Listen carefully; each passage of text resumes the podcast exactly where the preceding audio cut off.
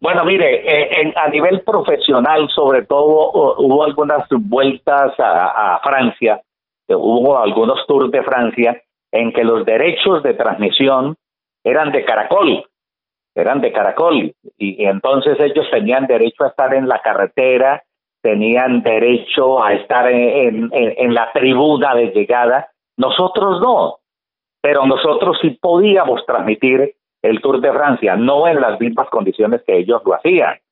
Nosotros nos tocaba recurrir a los teléfonos monederos que quedaban a lo largo del camino. Es cada uno de nosotros. Se eh, parqueaban en cada cabina.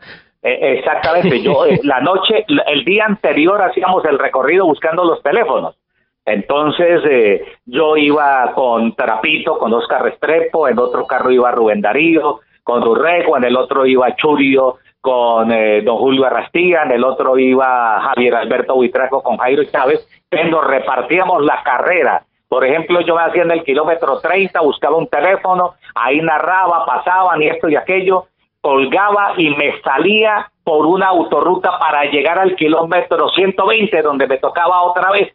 ¿Ves? Yo creo que esa es una de las anécdotas, todas las... Y cargaba de monedas en el bolsillo y cargue un kilo de monedas francos, que era la moneda francesa, y tenían que ser monedas, porque usted llegaba a un teléfono de eso, echaba dos monedas, llamaba a Bogotá, en Bogotá notaban el número donde estábamos ubicados, porque cada cabina telefónica tenía un número, y nos llamaban y ahí nos despachábamos, digamos que 20, 30 minutos antes de que pasaran los ciclistas, no había celulares, entonces era muy difícil, usted a veces ni sabía cómo venía la carrera, de pronto recurríamos a los informes cada hora que hacía Radio Monte Carlo, que es una cadena de radio que es de Mónaco, pero es una cadena de radio en Francia, y por ahí cada hora pasaban un informe y decían van dos en fuga, porque casi siempre las fugas se han dado en el Tour de Francia. Es, anotábamos las fugas y con eso nosotros nos defendíamos, pasaban los ciclistas, luego que llevan siete minutos de ventaja, ahí van los colombianos, échale a los colombianos, ahí van en el lote y listo. Entonces, pasaban dos minutos más, tres minutos más y le dábamos al siguiente puesto. Y así transmitíamos esas etapas del Tour de Francia. Luego ya, pues ya eh, que los derechos también los compartió Caracol con RCN. Es más, compartíamos los repetidores aéreos.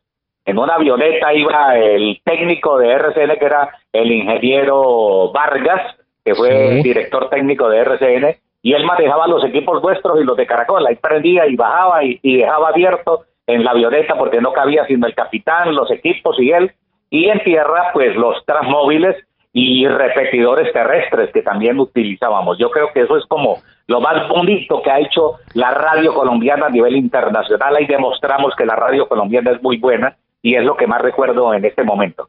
La magia de la radio, que llaman. Exactamente. Y el pueblo colombiano que separaba las dos de la mañana porque las etapas largas de hubo una etapa una vez de 340 kilómetros que partió como a las doce y media de la noche hora colombiana que era como las seis y media hora eh, seis y media siete de la mañana eh, un poquitico más siete y media de la mañana hora francesa. Y, y desde esa hora nosotros despertábamos al pueblo colombiano. Eso era impresionante la audiencia.